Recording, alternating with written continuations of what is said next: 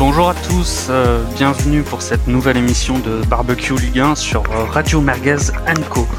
Alors euh, ce soir c'est une émission spéciale car on va parler de deux journées de Ligue 1 successives, celle de ce week-end, la 15e journée et celle qu'il y a eu en semaine, la 16e.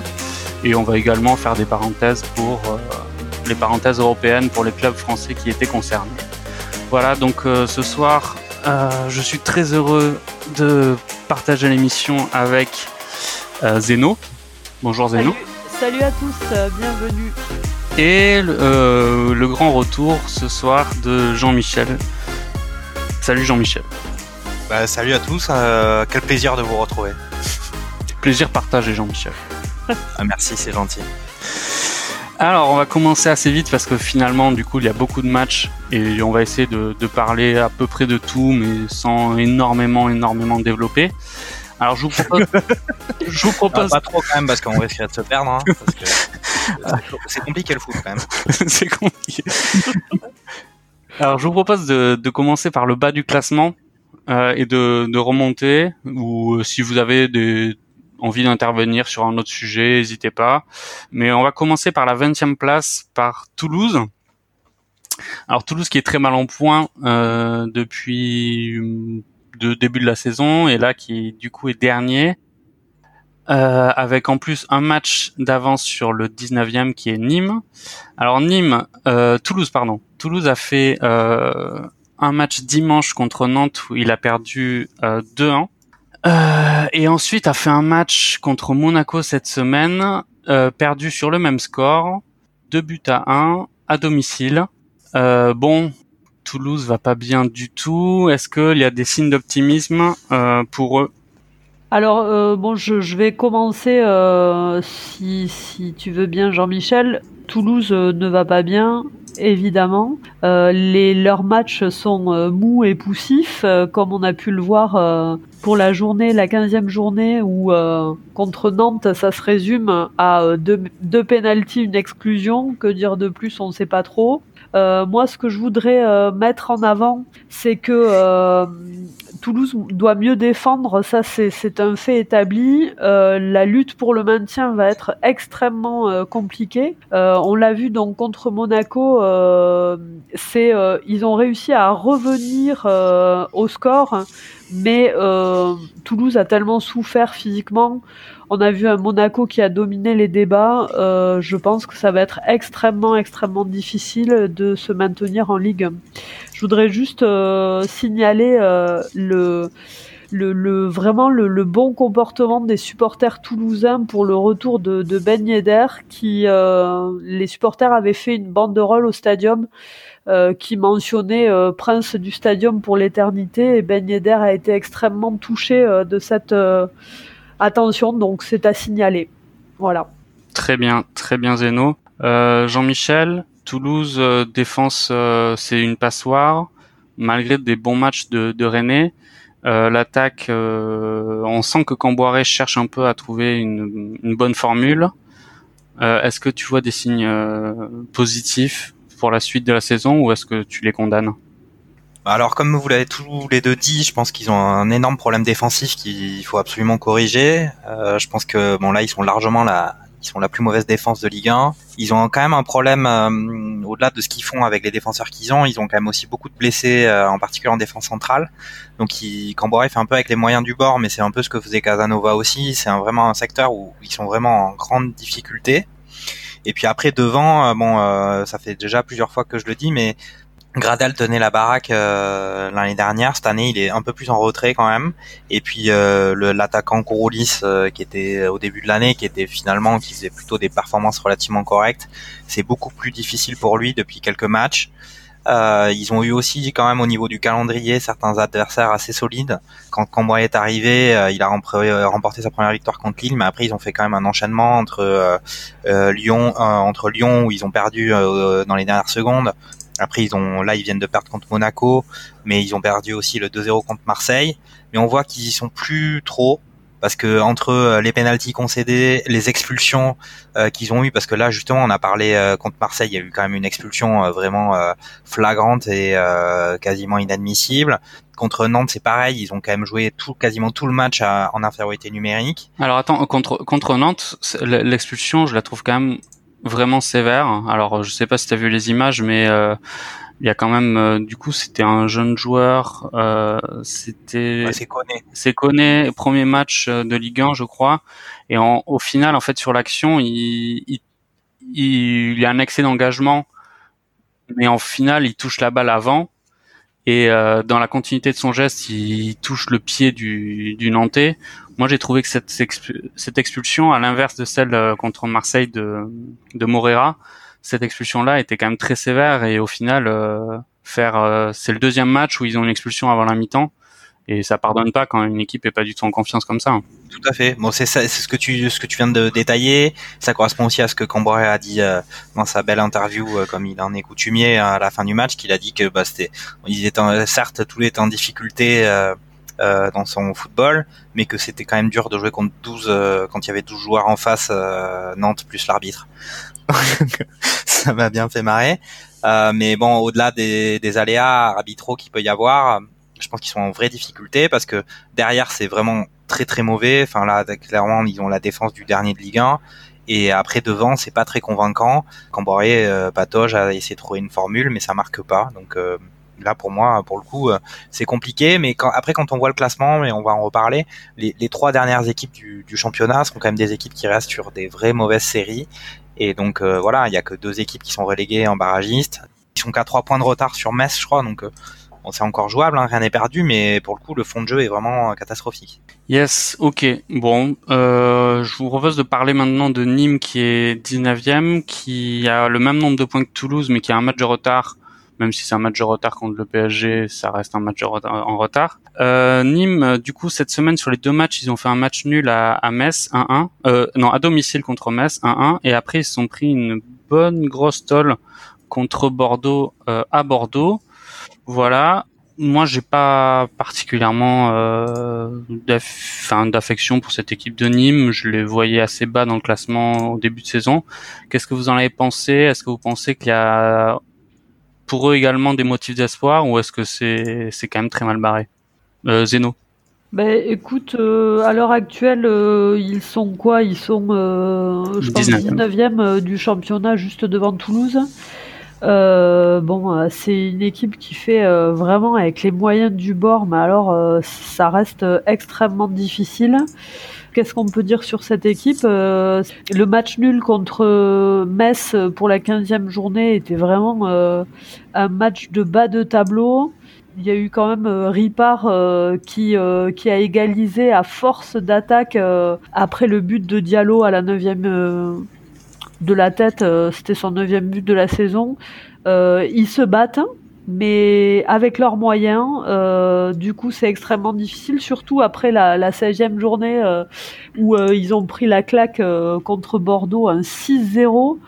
Ils ont complètement craqué. Bon, mais forcément, c'est extrêmement difficile quand il y a une équipe qui en face joue et, et, et s'amuse presque. Donc euh, là, je, je vois pas bien comment euh, les choses peuvent s'améliorer pour Nîmes après ces deux journées, euh, surtout la dernière complètement chaotique.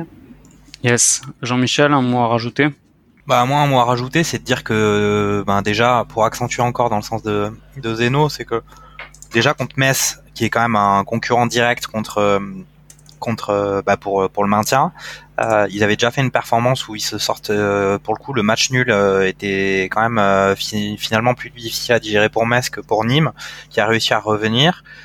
Nîmes, c'est une équipe qui ont été vraiment détroussées, on peut dire, pendant l'été.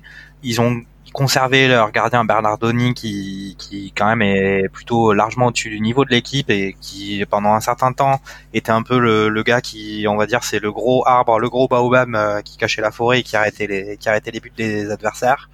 Euh, là ça suffit plus. Ils sont vraiment ils sont vraiment dans le dur. Là sur ces deux matchs pour le coup euh, même avec un point sur six c'est finalement ils s'en sortent on va dire presque bien voilà, après moi c'est bon moi Ripard je l'avais pas trop vu depuis le début de l'année, mais j'ai trouvé que voilà pour un mec qui est censé marquer les buts, euh, il avait un peu le même régime que Gignac à la belle époque de Marseille quoi. Il est pas non plus ultra affûté. Ils essaient, enfin Nîmes, euh, moi je les aimais bien l'année dernière parce que c'était un peu les, les, les Corses de du continent, c'est-à-dire que chez eux euh, c'était un peu la l'ambiance de feu et un peu la forteresse où tout le monde avait un peu peur de, de se pointer et c'était difficile de faire des bonnes performances. Mais cette année ils y arrivent même pas donc euh, c'est très compliqué. Après, on va voir. Hein. Il y a des quand même des, équipes. Euh, Toulouse, ils sont pas beaucoup mieux que. Enfin, ils sont au même niveau que Nîmes. On va voir ce qui ce qui va se passer. Faut voir aussi euh, au niveau du calendrier. Là, pour le coup, je pense que Nîmes, ils avaient peut-être des matchs plus abordables sur les derniers temps que, que Toulouse et pourtant ils n'ont pas réussi à prendre de points. Après, euh, il faut, il faut aussi dire que Ripard, euh, c'est un mec, euh, il s'amuse et puis après il s'en va, quoi. Mais tout ça pour dire qu'il y a quand même à noter, le Nîmes-Metz a été un match des gardiens de très haut niveau et sans eux, je pense que les scores auraient pu être bien plus importants. Ok Zeno, excellent. On va passer par le, pour le troisième en partant du bas. On va parler de Metz. Metz qui, à l'inverse en fait de des deux euh, dernières équipes dont nous venons de parler, a fait sur les cinq derniers matchs quatre matchs nuls, reste sur une défaite euh, contre Rennes qui est assez frustrante euh, parce qu'au final ils avaient, je, je pense qu'ils avaient la main sur le sur le match et sur le jeu. Malheureusement ils ont perdu contre Rennes à domicile et le match euh, précédent, bah, c'était le nul contre Nîmes. Ouais voilà, c'était le, le, match nul contre contre Nîmes. Euh, il y a eu un fait marquant, euh, enfin entre guillemets marquant euh, que j'aimerais souligner, c'est que euh, Zeno, a commencé à en parler du, de Diallo, qui est un peu la, la grosse trouvaille messine de, de ce début de saison, qui a marqué 9 buts. J'ai pas trop compris pourquoi Vincent Ognon lui avait retiré le brassard euh, à partir du match contre Nîmes, je crois alors qu'il continue à marquer et qu'il est titulaire indiscutable et que c'est un peu lui le moteur de l'équipe. Alors je sais pas si c'est pour faire plaisir à Renaud Coad qui est revenu dans, dans le groupe ou pas, j'en sais rien, mais en tout cas j'ai trouvé ça assez étonnant. Voilà. Bah après euh, Vincent Oignon est quand même connu pour euh, pas mal faire pleurer euh, en général. Ouais. après, je pense que c'est quand même bien de, de noter sur le Metz Rennes que Metz n'a absolument pas été euh, récompensé et Rennes s'est montré euh, vraiment euh, glacial et pragmatique. Et comme le disait l'entraîneur, je pense pas que ce soit la meilleure équipe qui ait gagné, même si je pense que la meilleure équipe est toujours celle qui gagne au final, non? Mais le fait du, du, match aussi sur le Metz-Rennes, euh, c'est quand même euh, Alexandre Oukidja qui a été touché à la tête après le choc spectaculaire euh, avec Kamavinga, yes. qui est resté en observation. Du coup, il risque d'être d'être un peu inapte pour le déplacement à Nice et ça, c'est quand même problématique. Ouais. Jean-Michel, un mot sur sur Metz, sur Oignon? Bon, pas grand chose à dire. Vous avez déjà dit énormément de choses. Je dirais que pour le coup, effectivement, on a parlé de Toulouse et Nîmes qui méritent le résultat des matchs. Il n'y a pas grand-chose à dire. Mais là, pour le coup, Metz, c'est vrai que sur ces deux matchs, euh, ils méritent un peu mieux qu'un seul point. Euh, moi, j'ai effectivement contre Nîmes, euh, ils auraient pu justement, ils jouent à l'extérieur, ils auraient pu euh, partir avec les trois points. Euh, là, contre Rennes, jouer contre une équipe aussi qui vraiment a été en fin de points et qui est quand même un niveau intrinsèque meilleur qu'eux. Après, que dire euh, Bon, je pense que voilà, on parle d'une équipe qui, euh, dès le départ, dès le début de la saison, on sait qu'ils vont pas jouer les premiers rôles. Je vois que euh, en défense centrale, il y a, y a Sun Tzu euh, qui, je l'ai trouvé vraiment passif sur le but. Fais gaffe, fais gaffe ce que tu dis sur Sun Tzu parce qu'il est dans mon équipe MPG quand même. Donc. Oui, bah oui, mais peut-être. Mais bon, en tout cas, il a pas gagné la guerre en défense. Wow. Mais bon, voilà. Enfin moi, qui suis supporter du TFC, je me dis que voilà, si s'il y a un club à à devancer, euh, ça va bien être Metz. Le truc c'est que Metz par rapport à Toulouse, eh ben Diallo est quand même bien meilleur que Kouroulis. Quoi. Ok, ok. Euh, est-ce que vous voulez qu'on qu'on parle d'Amiens qui est euh, du coup 17e ou est-ce que vous voulez qu'on passe assez vite? Amiens, je, je rappelle, ils ont pris une... ils ont perdu contre Montpellier à Montpellier 4-2. Ouais, ils ont ils ont pas été ridicules. Hein. Ils se sont ils se sont battus. Alors le problème c'est que Montpellier est une équipe en confiance, mais euh, voilà, il y a Kakuta qui a quand même euh, égalisé euh, juste avant la pause.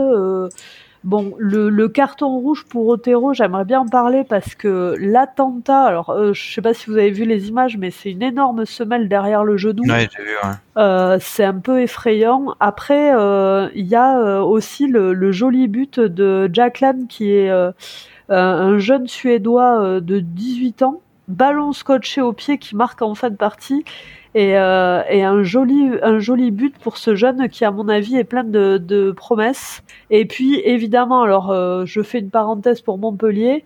Euh, le golazo de d'Andy Delors qui est euh, magnifique et à, à, voir et à revoir évidemment. Ouais alors moi je vais rebondir sur ce que dit Zeno. C'est effectivement l'expulsion c'est incroyable.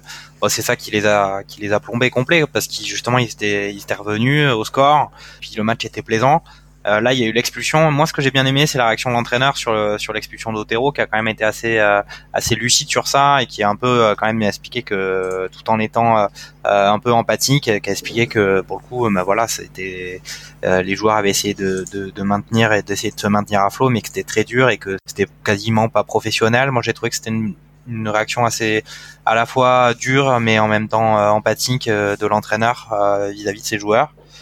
Après voilà, Amiens, c'est pareil quoi. On sait que ils sont un peu limités. Moi, j'aime bien l'entraîneur. Je le trouve assez charismatique. Puis j'aime bien Jallet aussi. Mais bon, euh, enfin voilà quoi. C'est c'est Amiens, euh, c'est c'est compliqué. Faut faut pas oublier qu'ils ont un match en moins aussi, hein, parce qu'ils ont un match à faire contre euh, Reims. Alors euh, du coup, euh, le, report du match euh, a fait polémique parce que je sais pas si vous avez suivi cette affaire. Le match est reporté au 15 janvier. Il a été reporté pour cause de brouillard et, en fait les, les Amiénois ne sont pas du tout contents parce que ils sont très habitués à jouer dans des conditions climatiques extrêmement dégradées et, et en fait le report le report serait dû à un début de grève. Voilà. Ils ont anticipé, quoi. Voilà, c'est ça. Puis qui va voir un match de foot à Amiens euh, en même temps euh Ouais, surtout que c'est ils ont un stade qui, qui tombe en ruine aussi, non? C'est pas ça? Ouais, c'est possible. Oui. C'est sûr qu'avec l'épée brouillard, quand même, euh, bah, les joueurs, c'est ce qui est étonnant, c'est voilà, les joueurs se plaignaient de pas pouvoir distinguer les supporters dans les tribunes, mais personne leur avait dit que d'ordinaire, il y en a pas beaucoup non plus, donc voilà. Ok, ok. Euh, on va on va passer rapidement sur parler de Dijon, donc 16e, et après on fera un mini récap de ce bas de classement parce qu'au final, je trouve qu'au final, le, le, classement commence à, à, ressembler entre guillemets à quelque chose. Je trouve le classement de Ligue 1 par rapport à, mm. à il y a un mois où, on, où tout, tout, le monde se tenait en quelques points et il y avait des gros cadors qui étaient en bas et des et des petits clubs qui est entre guillemets petits clubs hein, qui étaient en haut. Là, je trouve qu'au final, ça commence à alors je dis pas ressemble à quelque chose parce que c'est très péjoratif et c'est très partial, mais euh, on a quand même des groupes qui se détachent, des, des, dynamiques qui sont nettes et qui se voient et ça commence je trouve à ressembler à quelque chose. Voilà. Parlons de, de Dijon. Dijon est donc 16e. Dijon est assez une équipe assez étonnante je trouve parce qu'au final ils ont un effectif qui est assez faible sur le papier et ils s'en sortent plutôt bien. Ils ont perdu à Lille 1-0 euh, avec une victoire un peu heureuse de, de, Lille. Et ils ont fait un match nul 2-2 contre Montpellier avec euh, là aussi de, de, de, fort jolis buts, en tout cas celui de TJ Savanier qui est très très beau. Et, euh, et, ils ont réussi à avoir la, la force de caractère pour revenir et égaliser à 2-2 de manière assez méritée par un but de, de Mavi Didi. Voilà, euh, Dijon, c'est ça peut être le, petit poussé euh, qu'on avait enterré trop vite et qui, qui se sauve finalement. Ouais, moi je, je suis assez d'accord avec ça. Euh, si tu me permets, euh, Jean-Michel, de prendre la parole. Euh, la défaite 1-0 euh, effectivement contre Lille à Lille est, est, vraiment dommage parce que d'autant qu'il y a une balle d'égalisation en contre-attaque de Gander, Gander Cadiz qui est loupée par l'attaquant vénézuélien qui tape le cadre et c'est vraiment dommage. Un vrai naufrage de de la Cadiz. le, score aurait pu être euh, quand même bien pire euh, et heureusement euh, Alfred Gomis, qui est pas du tout le frère de l'autre, a fait une, une, excellente partie. Après, à noter que Dijon était opposé à Montpellier pour la 16e journée. Ils ont quand même perdu deux joueurs avant la mi-temps, donc Alfred Gomis et, et Senou Kolibali. Ils ont quand même réagi, ils ont montré de la combativité. Après, il y a toujours un manque de maîtrise, mais moi je trouve que, comme euh, comme tu le disais, Bob, euh, euh, c'est une équipe qui, qui mérite énormément de par son état d'esprit en premier lieu et ensuite par justement cette combativité qui en découle. Jean-Michel? On est à peu près sur la même longueur d'onde concernant Dijon. Euh, moi, je rappelle aussi que sur un, le dernier match justement contre Montpellier, il y a aussi un joueur qu'il faut pas oublier qui en, évolue encore dans le championnat et qui est Balmont, qui est rentré à la 43e justement suite, à, suite, à, une blessure et qui a vraiment été bon sans être un joueur euh, techniquement exceptionnel. C'est un vrai milieu de terrain et qui se donne à fond, qui justement a réussi à inculquer, enfin à donner un état d'esprit conquérant à Dijon et qui leur a permis d'obtenir le match nul contre une équipe de Montpellier qui tourne super bien en ce moment. Après, comme tu l'as dit, hein, là le classement prend une certaine couleur quand même, surtout en bas de classement. On va dire qu'il y a quand même des équipes qui on, se plaigne de la, la, régularité, il y a quand même des équipes qui arrivent à justement être régulièrement assez faibles. Euh, Est-ce que Dijon fait partie de ces équipes-là? Je pense qu'on verra. Euh, eux, ils ont encore peut-être un, peu le temps. Il faut qu'ils fassent attention parce que là, on, parle d'équipes qui se tiennent en quelques points, mais on, sent quand même encore chez eux une dynamique, euh, on va dire au moins de la volonté. On, on a du mal à distinguer dans une équipe comme Toulouse ou encore dans une équipe contre Nîmes. Eux, ils ont encore, euh, on va dire, le feu et l'envie. Ils sont conquérants, ils jouent pas avec euh, la boule au ventre.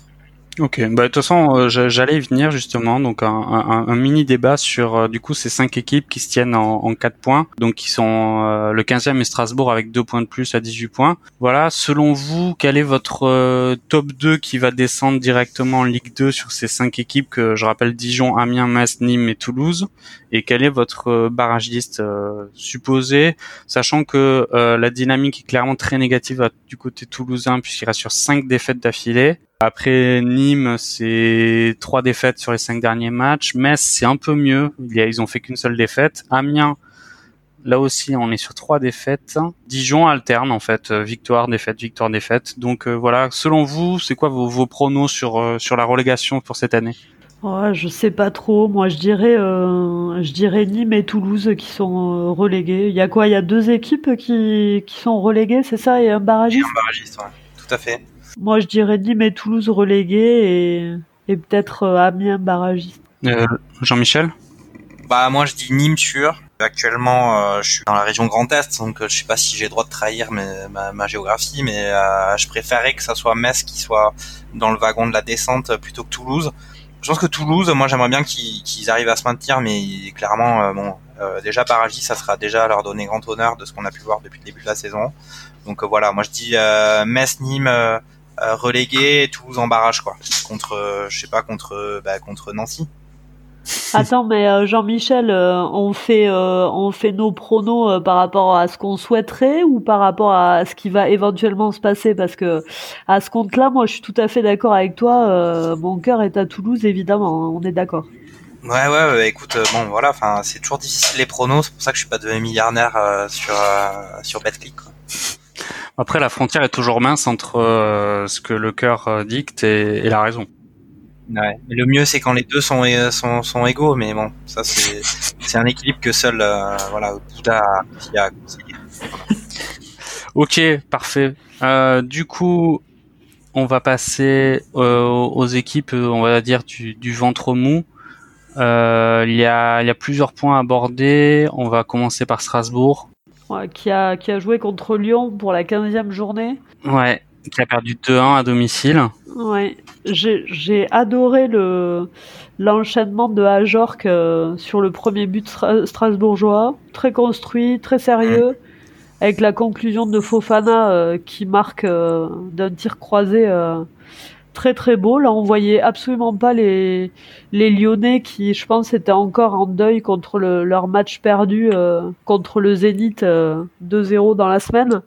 Et puis alors finalement, il y a euh, il y a un renouveau de, de Maxwell Cornet, enfin on en parlera peut-être plus tard, et de, et de Jeff euh, Roy Adelaide qui, qui finit par marquer. Bon, après, euh, il y avait seulement, euh, je, pense pour la 15e journée, il y avait seulement un point d'écart entre les deux équipes. C'est quand même extrêmement peu, et on a vu que Strasbourg combatif arrivait à lutter, mais sur tout un match, ça reste extrêmement difficile.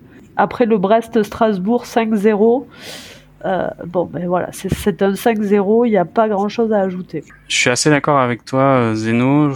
Sur le match à domicile contre Lyon, finalement, c'est un peu heureux pour Lyon cette victoire, mais ils ont fait preuve de caractère, ce qui est assez étonnant sur les, enfin, ce qui est assez rare à noter sur les derniers mois de, Lyon. Donc, ils ont réussi à l'emporter. Euh, en revanche, je trouve que cette défaite 5-0 à Brest, j'ai peur qu'elle qu'elle laisse beaucoup de marques pour Strasbourg parce qu'au final, je trouve qu'ils revenaient assez bien, ils retrouvaient un élan offensif assez intéressant, ils avaient marqué quatre buts contre Nîmes, quatre buts contre Amiens. Un but contre Lyon, ils étaient assez présents sur le match là. Là, c'est quand même une énorme gifle. Et je, je suis assez, enfin, je suis un peu inquiet pour eux sur leur suite de saison. C'est très étonnant en plus parce que si je, je reviens, j'en reviens au Strasbourg-Lyon, quand tu vois la construction des actions strasbourgeoises, c'était vraiment très plaisant à voir. C'était vraiment très très sérieux, très construit et, et Lyon euh, ne n'arrivait pas à, reprendre le dessus. Donc je je sais pas ce qu'il a pu se passer euh, pour que Strasbourg prenne l'eau comme ça. Bon, effectivement le, temps est extrêmement pluvieux à Brest, mais enfin, euh, à ce point, quand même. Il pleut, aussi à Strasbourg. Moi, moi j'ai une explication quand même sur, euh, sur ce dernier match euh, contre Brest. À mon avis, c'est l'ouverture du marché de Noël. Hein. Il y avait un gros blocage à Strasbourg, c'était devant. Ils avaient vraiment C'était compliqué, ils n'arrivaient pas, ils pas à marquer. En tout cas, un gars comme Motiba marquait pas. Et contre Nîmes, effectivement, bah, c'était la 13e journée, mais ils avaient visiblement débloqué quelque chose parce qu'on avait vu des très beaux enchaînements, des belles combinaisons entre York et Motiba. Euh, Liena a fait un très bon match aussi. Ça s'était enchaîné contre Amiens, euh, un bon match. Et puis là contre Lille, effectivement, bon c'est Lille pour le coup, ils avaient euh, contre Lyon, pardon, ils ont réussi à gagner, mais pour le coup c'était comme l'a dit comme l'a dit Bob, c'était un peu chanceux quand même. Ils ont ils avaient fait ce match-là avec sérieux, ils avaient vraiment besoin de points à l'issue de ce match, on avait dit c'est bon, Lyon, ils ont peut-être perdu en Coupe d'Europe, mais au final, Rudy Garcia en championnat, il s'en sort pas si mal que ça. Strasbourg arrive à Brest et là c'est un peu le c'est un peu le trou noir et ils ont sombré dans la tempête.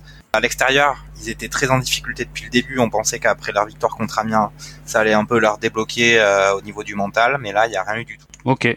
On parle, euh, on parle de Nice maintenant, qui est un, un club euh, dont on parle assez souvent, qui nous fait réagir avec. donc, on, on, passe sur un autre gabarit de club, même si ben, le classement Nîmes est 14e avec 20 points. Alors, Nice, pardon, Nice a alterner le chaud et le froid là sur euh, sur trois quatre jours. Euh, Vieira était en mauvaise posture après la, la, la défaite à Lyon 2-1.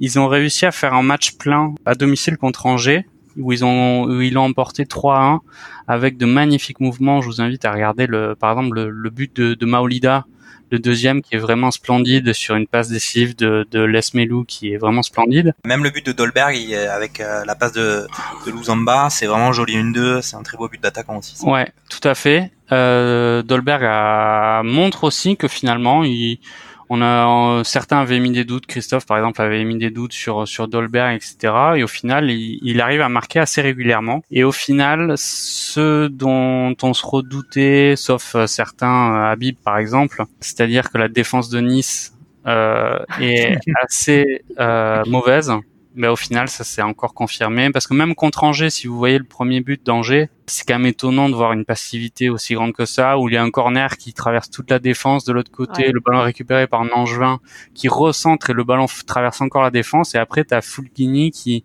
arrive à dribbler trois quatre joueurs dans la surface alors que à la base ils étaient tous dans la surface pour défendre sur le corner. C'était assez étonnant de voir ce, toute cette défense apathique comme ça et au final ben, ça a logiquement craqué contre Saint-Etienne euh, à Geoffroy Guichard où là ils en ont pris quatre euh, sans aucune contestation possible.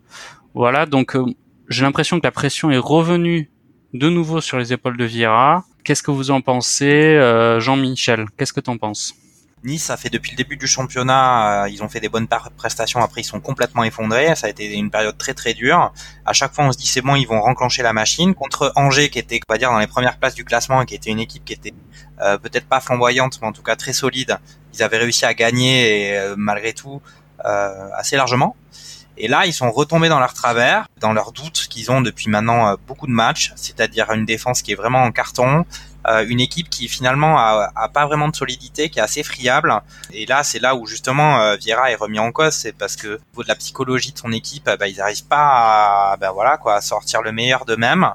Euh, ils ont effectivement euh, des jeunes et tout dans l'équipe qui, qui manquent un peu d'expérience, mais quand on arrive justement à ce match contre Saint-Etienne avec un nouvel entraîneur comme Puel et une équipe qui revit depuis son arrivée, eh ben Vieira il fait quand même pas le figure en face Et voilà, même effectif, euh, si on compare les effectifs, il euh, n'y a pas de raison que la différence sur le terrain soit aussi flagrante. Moi, je pense que Vieira, pour le coup, là, euh, c'est compliqué pour lui. On, je pense que si, si, les résultats continuent du même tonneau, moi, il faut il faut s'attendre à, à mon avis, à, à, un départ. En plus, il commence à y avoir certains bruits de couloir. On parle de lui. Bon, là, il y a eu il y a eu le coach d'Arsenal qui s'est fait virer. Et là, on parlait de, de justement de Vieira pour assurer l'intérim. Euh, on parle aussi de Vieira justement avec un retour aux États-Unis à l'Inter, euh, pas l'Inter de Milan, mais l'Inter de Miami. Euh, même euh, Vieira à l'issue du match contre Saint-Etienne, il a quand même dit qu'ils avaient été catastrophiques. Euh, je pense qu'il a, il a du mal et même ses recrues là. Euh, bon là, on a vu que Attal et Claude Maurice sur ce match contre Saint-Etienne, ils avaient vraiment été mauvais et en défense, il a toujours pas résolu malgré euh, X tentatives de, de combinaison. je sais pas combien de défenses différentes il a aligné depuis le début de la saison, mais le problème, il est, il est vraiment pas du tout. Il est toujours en friche. Donc, est-ce qu'il il bute à trouver une formule qui permet à Nice de au moins avoir des résultats corrects? On peut se poser la question sérieusement. Ok, Zeno, euh, Vieira, il va se faire décapiter Je sais pas euh, si ça vient de Vieira ou du manque d'envie des, joueurs. En tout cas, euh, moi j'aime beaucoup Dolberg, j'aime beaucoup les attaquants scandinaves. Je trouve ça dommage qu'il ne ne s'exprime pas plus que ça, et parce qu'il est capable de énormément de glaciation dans les défenses, mais le seul but qui est marqué contre Saint-Etienne, c'est quand même Ruffier qui relâche le ballon sur le coup franc. Alors c'est un peu dommage, quoi. Ça résume bien la situation. Ok. Euh, on va aborder maintenant euh, Monaco. L'AS Monaco. L'AS Monaco est donc 13e avec 21 points. Ils ont un match de retard contre Rennes. Donc euh, ils n'ont fait qu'un match là sur ces sur ces trois jours et ce match on a déjà un peu parlé. C'était le match à Toulouse où ils l'ont emporté 2-1.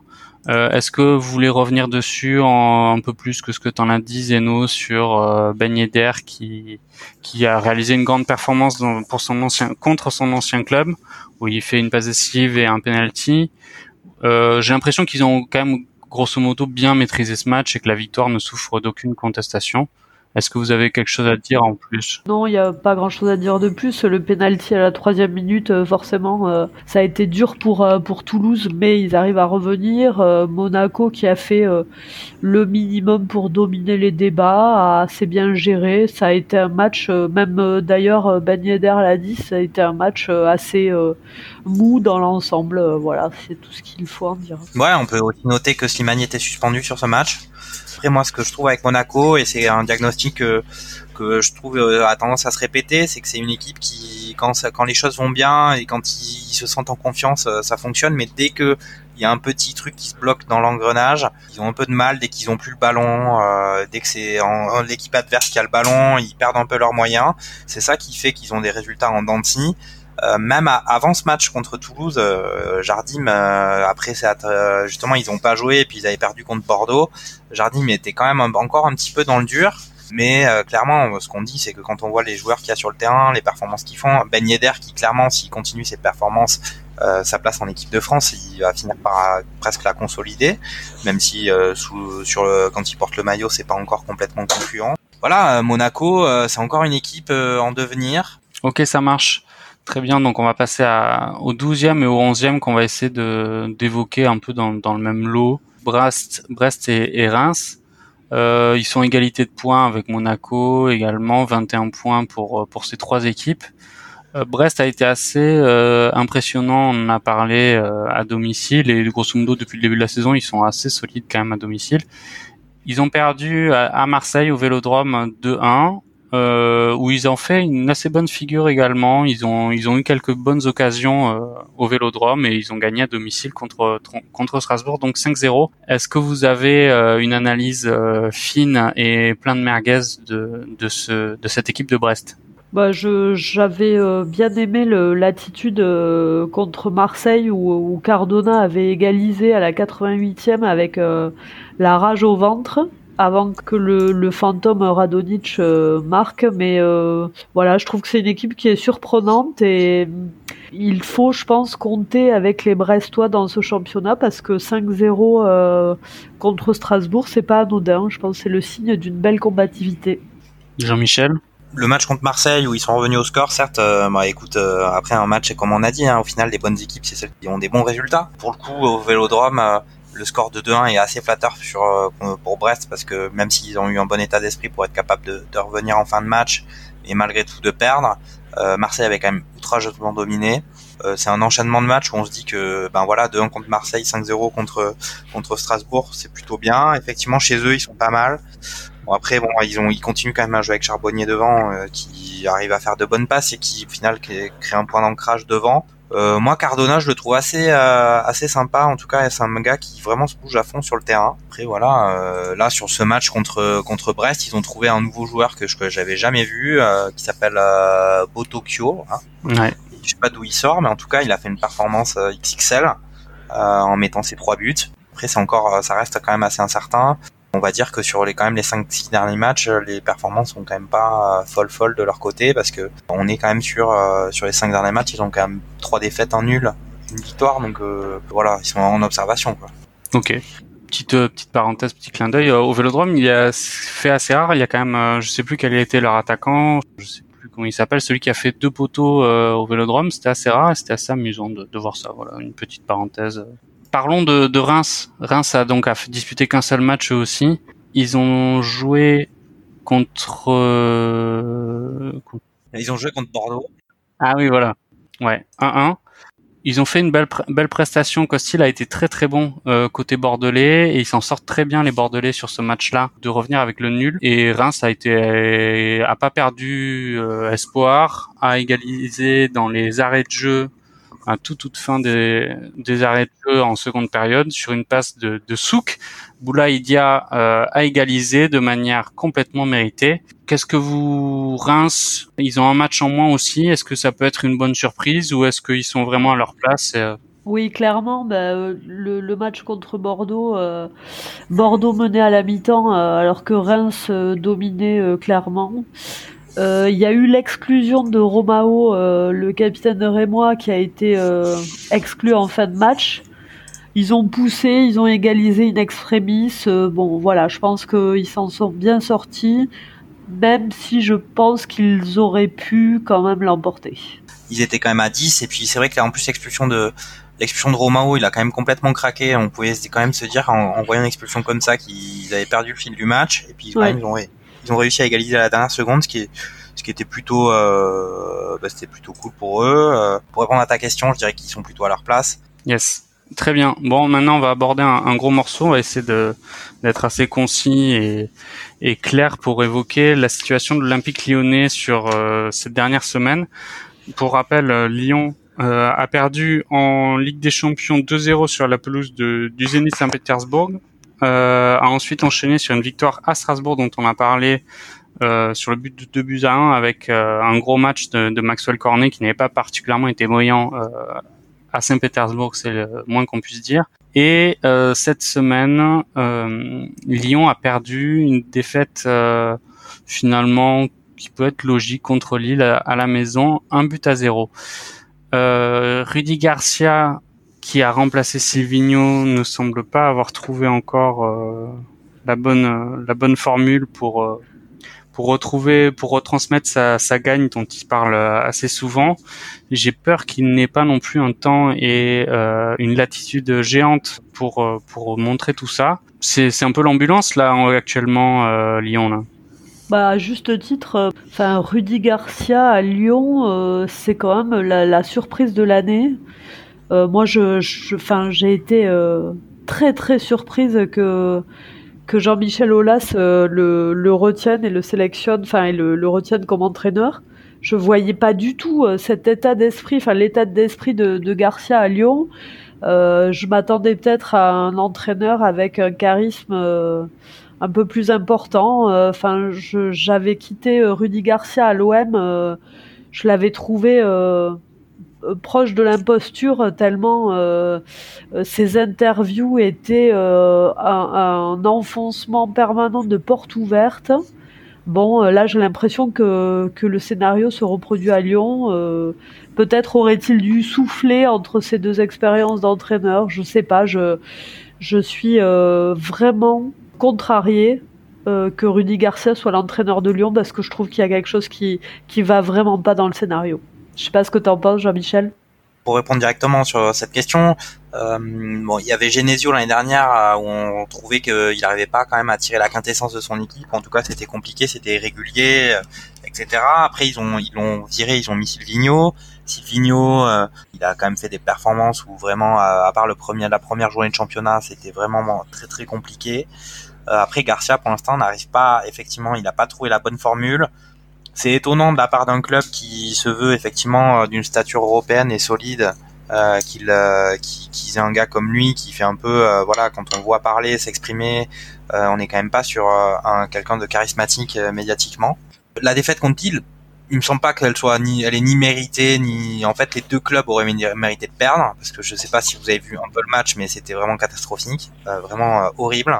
Moi, mon diagnostic sur Lyon, c'est que là, ils ont un match qui arrive contre Nîmes euh, ce week-end, mais euh, ils ont surtout le match euh, contre le Red Bull la semaine prochaine, et là, ils jouent, ils jouent leur saison. Donc là, je pense qu'on sera clairement fixé sur ce qu'il advient de, de, du projet Garcia, si tant est qu'il y avait un projet avec cette qualification ou non en Ligue des Champions, parce que là, ils vont, ils sont globalement obligés de gagner, donc obligés de faire une performance qu'ils n'ont pas faite depuis maintenant pas mal de temps, en tout cas euh, dans le contenu. Parce que parce que l'adversaire est quand même euh, vraiment à mon avis plus fort que euh, bah, justement les derniers clubs qu'ils ont affrontés, même Lille. Ouais, largement. Voilà. Donc après, moi, ce qui m'a étonné sur ce match contre Lille et cette défaite, c'est que on attendait de pied ferme le retour de Depay, qui quand même, avec tout ce qu'on peut dire sur lui et sur son irrégularité, sur son instabilité psychologique, sur le fait que certains matchs il a envie de les jouer, d'autres non, euh, c'est quand même un peu euh, vraiment le leader technique de l'équipe et euh, quand même le gars qui arrive à faire la différence, chose que les autres arrivent quand même beaucoup moins à faire. On l'a vu carrément donner plusieurs des points à son équipe directement, comme ça le but de la victoire contre justement au Stadium de Toulouse. Là, il s'était blessé. Euh, il y a eu tout un, tout un scénario un peu rocambolesque avec euh, le fait qu'il veuille rentrer trop vite, euh, tout en étant nommé capitaine. Il rentre trop vite en sélection, il se reblesse, il se surblesse, et ça vraiment, bon, on a vu Garcia péter des plombs à ce sujet. Là, il revient sur le terrain. Bon, il n'était pas du tout dans le dans le rythme. Ils ont perdu 1-0, mais là, pour le coup, enfin, c'était vraiment un match catastrophique. Le match de Ligue des Champions de Lyon, je le regarderai avec avec envie. J'espère que on n'en a pas encore parlé, mais que les autres clubs français euh, qui ont fait des performances piteuses en, Coupe d'Europe euh, le regarderont aussi et verront une, victoire de Lyon, une qualification malgré tout. Ok, ok. Euh, moi, j'ai deux trois trucs à dire sur Lyon. Je, partage grosso modo assez bien votre avis sur euh, Rudy Garcia.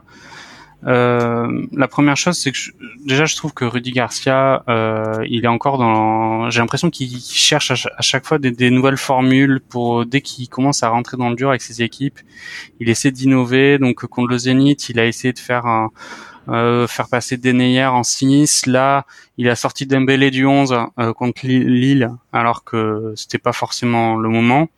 Je trouve que c'est assez maladroit de sa part, euh, quand on voit que son équipe a besoin de stabilité et n'a pas de, de, fond de jeu réel au final. Euh, il y avait Silvino, c'était pareil, ça n'a rien changé avec Rudy Garcia. Même avec Genesio, le fond de jeu n'était pas forcément présent, même s'il y avait des, des matchs références contre City l'année dernière.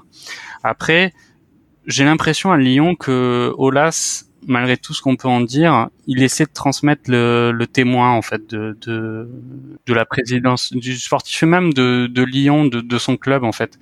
Je pense que c'est pas par hasard s'il a essayé de prendre un directeur sportif, même si là aussi il y a eu une grosse erreur. Je pense que Juninho on se crée pas directeur sportif comme ça. On voit bien que Leonardo au PSG a quand même une aura qui est largement supérieure à celle de Juninho ah, je, je te trouve à Lyon. Euh, je te trouve très dur avec Juninho. Euh... Bah, il, sert à quoi en fait Juninho euh, Clairement depuis qu'il est arrivé, et alors il a tapé sur les joueurs deux trois fois quand les matchs étaient vraiment catastrophiques. Euh, il a imposé son pote Silvino, imposé, enfin je sais pas, mais il a proposé à Olas son pote. Je t'arrête quand même, il y a, y a, pas mal de blessures quand même à, Lyon, il faut peut-être qu'il arrête de taper sur les joueurs.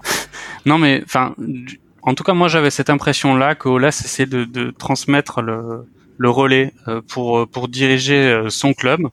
Et au final, il, je pense qu'il a fait des mauvais choix en fait sur euh, sur la gestion du, du sportif. Et dernier point concernant Lyon, au final, ils ont du mal à tourner la page Fekir aussi, parce que Fekir est parti, Fekir fait les beaux jours du Bétis. on se rend compte que même, on se disait oui, avec de Memphis, ça va être difficile, c'était difficile la gestion des deux personnalités sur le terrain finalement, c'est quand même une grosse perte pour Lyon qu'ils n'ont pas réussi à, remplacer. Là où effectivement, je pense qu'on peut être sévère avec euh, le management sportif de Lyon, c'est qu'au niveau de l'effectif, ils ont quand même peut-être pas des joueurs confirmés, mais quand même des joueurs qui ont beaucoup de potentiel. Des euh, Awar, Touza, Ren Alaïd, euh, ils ont quand même pailles, Dembélé, c'est quand même des, enfin voilà, dans n'importe quelle équipe du championnat, à l'exception du PSG, je pense qu'ils auraient quand même leur place. Voilà. Euh, après, on a parlé de Cornet qui avait fait une bonne prestation. Euh, là, je pense qu'il s'est blessé pour quelques semaines, à mon avis, de ce que j'ai pu cru voir euh, ces derniers jours. Et puis là, il y a aussi la blessure de Dubois. qui s'est fait mal au genou, qui est quand même blessé pour plusieurs mois, je pense. Qui a été opéré effectivement. Hmm. Et bon après, moi je trouve que Jean-Michel Aulas compartimente, enfin justement a décidé de compartimenter son, son activité depuis cette année. Et c'est tout à son honneur parce que c'est quelque chose qu'il ne faisait pas avant. Enfin, je veux dire, il, vendait les hot dogs à la boutique du stade jusqu'à la présidence euh, de Lyon. Euh, il était omnipotent, omniprésent. Il a décidé de se décharger un petit peu en gardant euh, son prérequis administratif et économique. Moi, je trouve que Juninho, quand il a fallu taper sur les joueurs, il l'a fait parce que ça manquait d'envie et d'élan et de volonté. Je trouve que Juninho est très bien dans sa place de directeur sportif. Euh, après, euh, pour la précision, il ne connaissait pas Silvino euh, avant qu'il se rencontre à Lyon. Hein. Ok, bon ben, mea culpa. Et euh, je partage tout à fait ton avis sur Olas qui, qui essaie de réduire un peu la, la voilure de ses, de ses prérogatives au sein du club. Après, concernant Juninho, je, je suis pas forcément d'accord avec toi. Ouais, moi, je suis plutôt dans le, la team Bob sur, euh, sur Juninho. Pour l'instant, je le trouve peu convaincant. Euh, surtout qu'on voit que ses interventions, euh, lui justement, s'il veut se veut au-dessus de la mêlée, ça veut dire qu'il intervient entre guillemets que pour un, peu en, tant que manager décider de choses ou, ou, donner des orientations assez fortes. Et là, on a l'impression qu'il il intervient juste parce que euh, ben, tout le monde se dit qu'il faut que le directeur sportif intervienne. Et puis au final, il y a, il y a derrière, c'est un peu du, c'est un peu de la juste de la com donc euh, c'est pas vraiment trop son travail. Mais pour revenir un peu au terrain, euh, juste sur Lyon, quand même, euh, bon, le, certes au milieu de terrain, ils n'arrivent pas encore à trouver un, bon équilibre, et effectivement, la, blessure de Depay leur a quand même porté un, très gros préjudice. Mais il y a quand même vraiment un gros chantier en défense, et c'est quand même sur ça qu'on a vu les grandes errances en, en Ligue des Champions notamment. Yes, yes, yes, tout à fait. Ok, donc on, va fermer la page euh, olympique lyonnais, on va passer au 9e et au 8e du classement assez vite. On va essayer de faire assez vite sur euh, Nantes et Angers.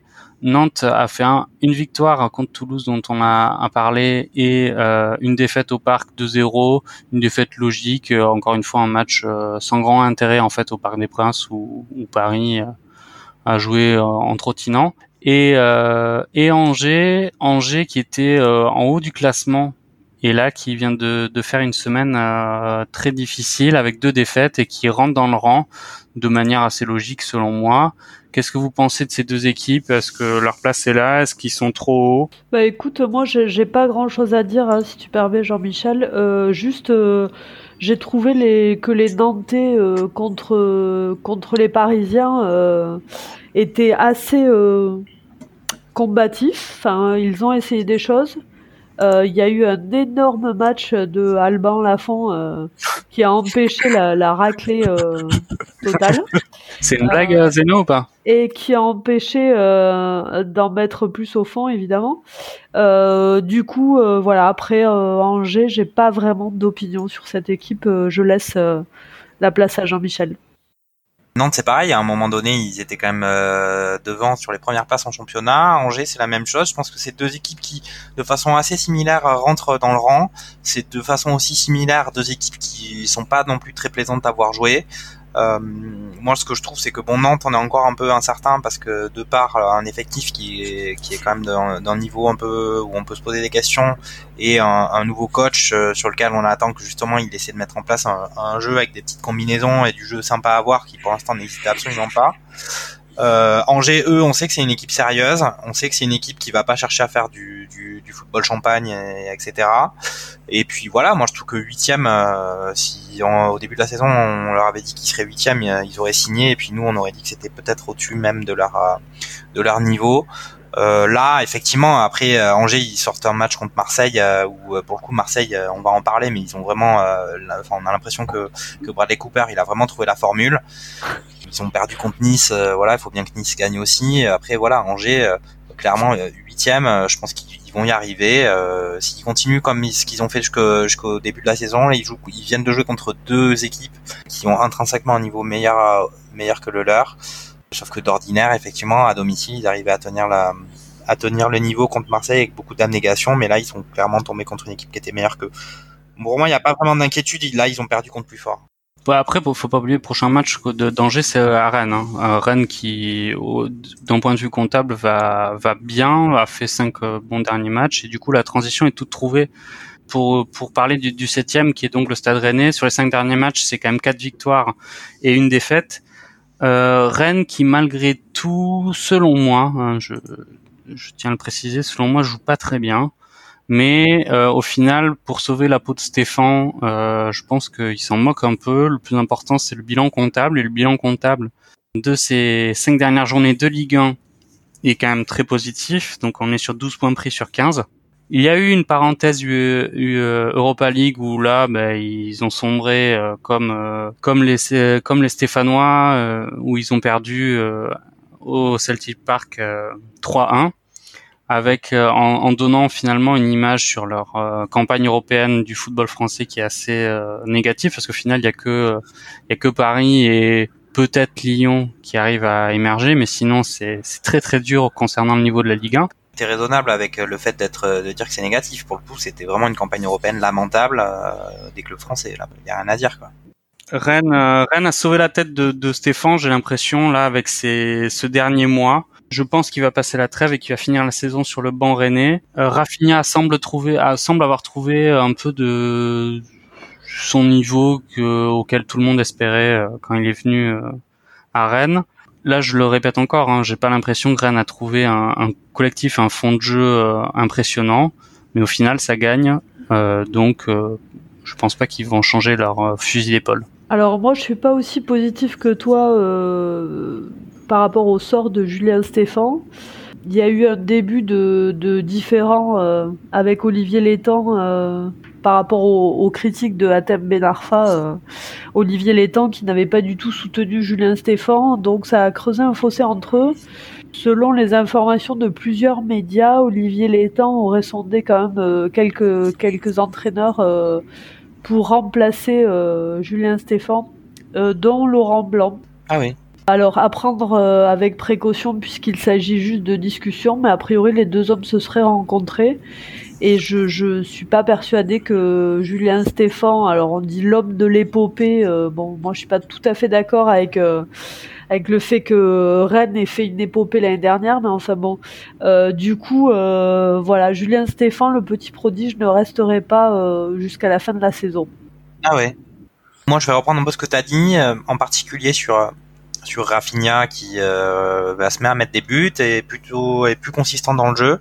Euh, on peut aussi parler des performances, des dernières performances de, de Ounou, qui vraiment euh, marque des buts assez euh, assez jolis, et puis en plus qui est assez engagé sur le terrain. Et puis il y a aussi un gars comme Del Castillo qui commence à distiller des bons ballons, donc ça prend forme.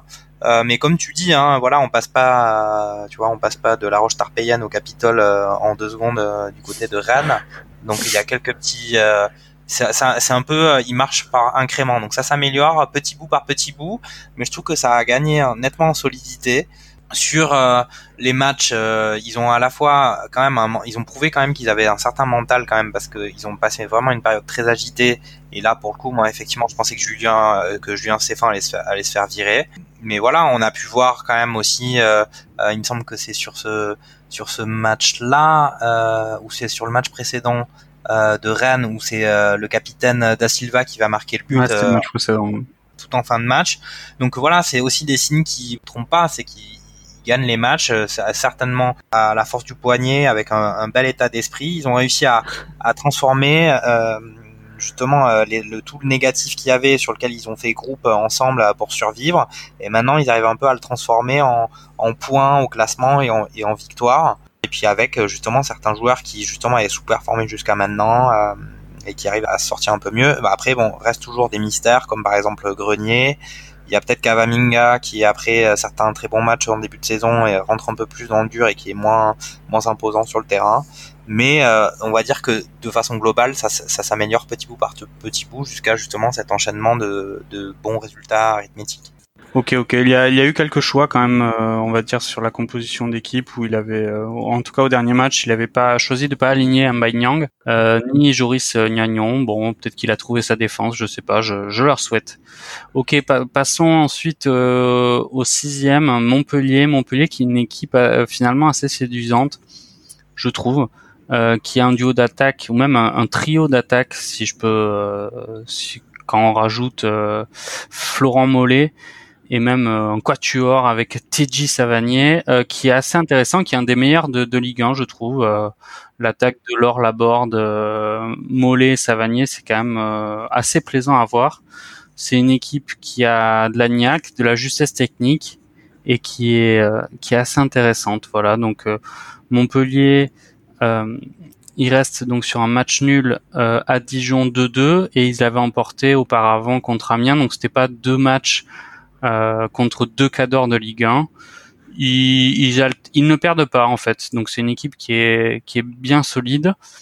Est-ce que vous avez des, choses à ajouter sur ce sur ce Montpellier euh, cursus 2019-2020 euh, Moi, je, trouve que c'est une équipe très intéressante qui qui est encore en cours de développement. C'est une équipe qui est euh, particulièrement en confiance. Après, je, je regrette euh, l'inconstance euh, parce que c'est vraiment une équipe qui peine à réaliser des matchs complets et aboutis et, et parfois ça leur ça leur fait où ils frôlent la défaite. Euh, je trouve très dommage. Après, je te rejoins Bob euh, sur l'attaque. Moi, j'aime beaucoup Andy Dolor, euh, un peu à l'ancienne comme ça, assez virulent, assez rentre dedans, et, et je j'aime bien, j'aime beaucoup Montpellier, ouais. Alors moi, je vais je vais aller dans le sens du commentaire qui vient d'être dit, c'est que moi, un gars comme Delors, j'aime bien. Et puis bon, après, il me fait aussi penser un peu à, à Dédé Gignac d'une certaine façon, à la fois dans le, bah, dans le, côté que c'est quand même un joueur assez physique, qui est quand même un gabarit assez, assez important, et puis en même temps qui se donne à fond, qui vraiment, euh, on voit qu'il vit pour le foot. Là, il a effectivement marqué euh, contre Amiens un but exceptionnel, euh, une frappe exceptionnelle. De, de, 30 mètres et puis même là contre sur le dernier match contre Dijon il y a aussi encore des beaux buts le but de Savanier.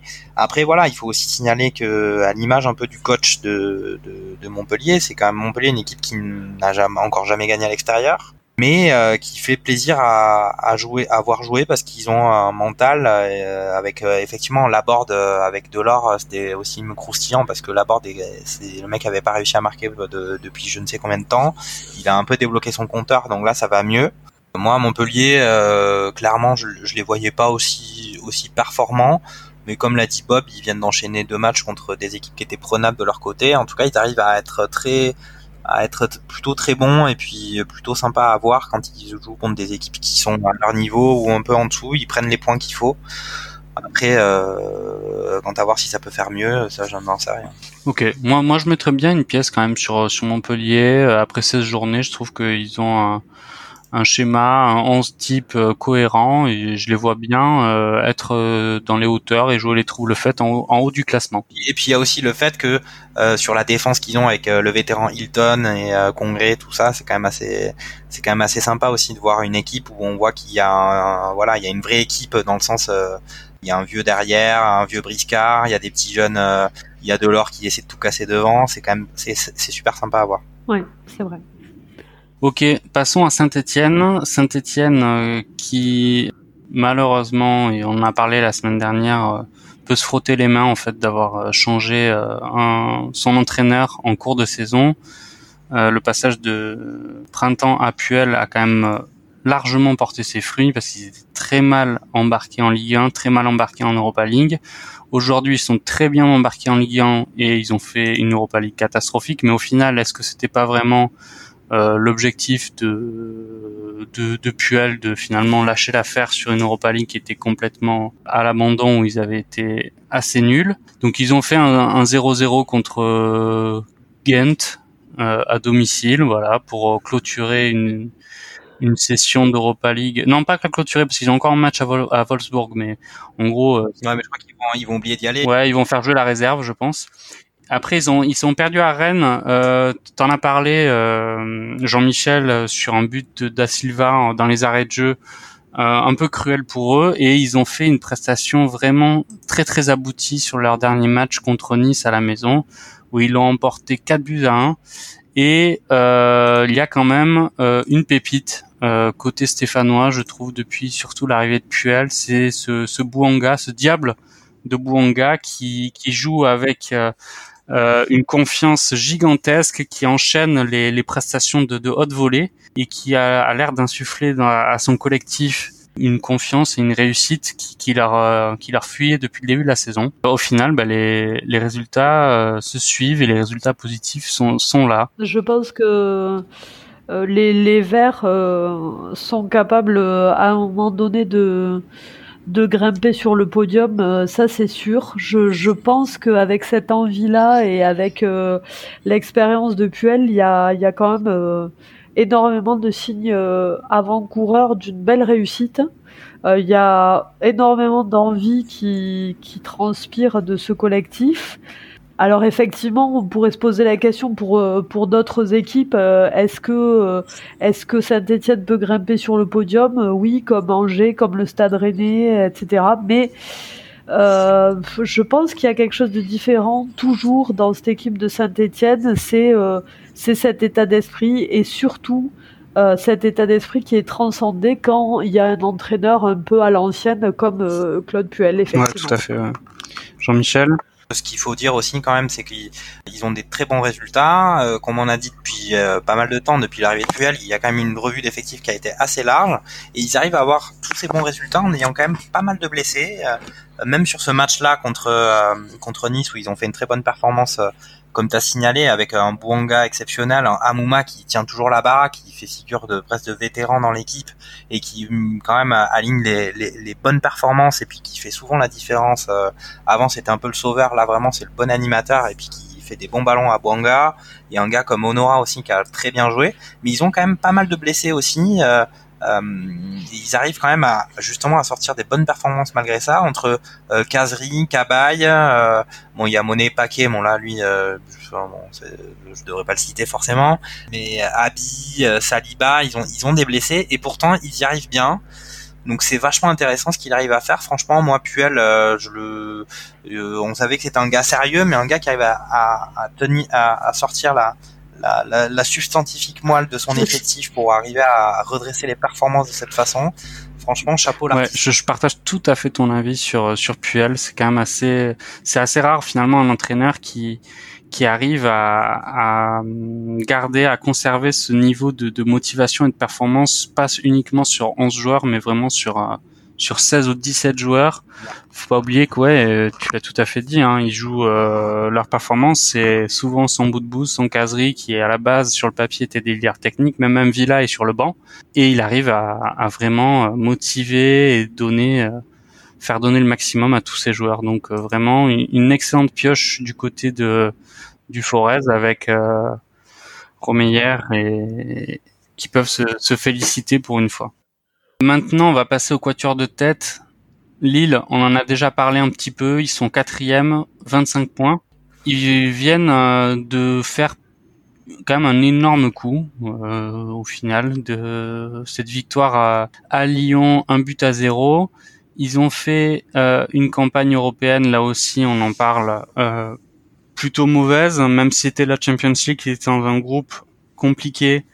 Ils ont pas réussi à, à proposer, enfin ils ont proposé des, belles choses, mais au final au niveau comptable c'est très très insuffisant.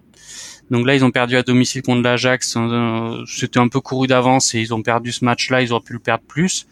Et après ils ont réussi en revanche après ce match-là à redresser la barre d'un point de vue comptable, deux matchs sur le, la plus petite des marges, deux victoires, euh, un but à zéro.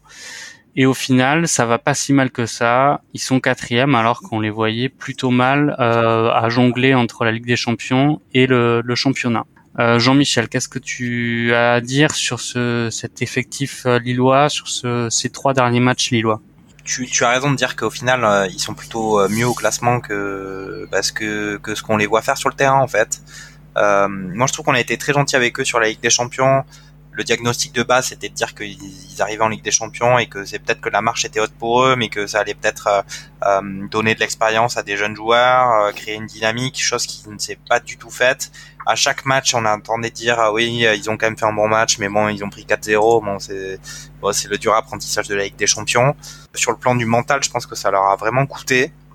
comme on a pu voir le match où je crois que c'est contre Valence où il y a 1-1, je pense, ou même ils mènent 1-0, et puis après derrière c'est l'avalanche, ils s'effondrent en 20 minutes à la fin du match, ils finissent à 3-1, ils perdent 3-1 ou 4-1.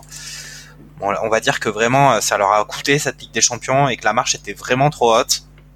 Après, moi, je trouve que euh, moi, il m'emballe pas trop euh, Lille. Euh, comme je l'ai dit sur ce match contre Lyon, je pense que aucune des deux équipes ne méritait de gagner. Bon, évidemment, euh, Lille a gagné, donc euh, je sais pas si le mérite existe, mais bon, en tout cas, ils ont pris les trois points. On peut noter quand même que Renato Sanchez, après un début de, de saison très très difficile, il s'améliore. Euh, il, avait, il certainement besoin d'une période d'intégration, d'autant qu'au Bayern il jouait pas beaucoup, donc euh, là peut-être que l'enchaînement des matchs ça le fait un peu euh, reverdir. Après ils ont Osimhen devant qui euh, pour la Ligue 1 arrive à faire la différence et marquer, un gars comme André qui est plutôt solide, mais il y a quelque chose qui voilà ils sont quatrième, je pense que clairement ils ne peuvent que s'améliorer parce que là ça fait quelque temps que c'est très, en tout cas moi je prends pas trop plaisir à les voir jouer. Ouais effectivement c'est pas extrêmement plaisant, mais euh, après ils ont perdu quand même euh, Pépé. Euh, il y a aussi Ben qui est là pour assurer le, pseudo intérim. Moi, je, te rejoins sur Renato Sanchez qui, qui, à mon avis, va réussir à un moment donné à, à s'exprimer. Je fais confiance à Christophe Galtier pour ça. Je pense qu'il y a vraiment du potentiel et que quelque chose peut se passer avec cette équipe de Lille, mais il faudra du temps. Euh, après, euh, je, je, ferai juste euh, un point fashion vintage parce que pour les 75 ans du club, ils ont joué contre contre Dijon avec un maillot vintage à l'image du premier maillot donc d'il y a 75 ans et j'adore ce genre de délire donc c'était à noter. Ok. après ouais pour aller un peu euh, dans la revue d'effectifs de Lille, je pense qu'ils ont clairement montré leurs insuffisances défensives en Ligue des Champions, euh, qui leur portent préjudice dans, certains matchs de Ligue 1, mais qui vont, enfin au final le niveau, euh, il y a tellement de différence entre la Ligue 1 et la Ligue des Champions que je pense que c'est relativement correct pour la Ligue 1 il y a certains joueurs qui sont en dessous de leur niveau depuis le début. Un gars comme Bamba, euh, mais ça fait plusieurs fois qu'on le dit, euh, il est pas à la fête. Et puis peut-être que le gardien, il est peut-être un peu moins bon euh, cette année que les années précédentes. Mais non, mais non. voilà. mais, mais, mais voilà, moi pour l'instant, voilà, ils, ont encore beaucoup de choses à faire pour que j'ai envie d'aller voir un match de Ligue. Ok.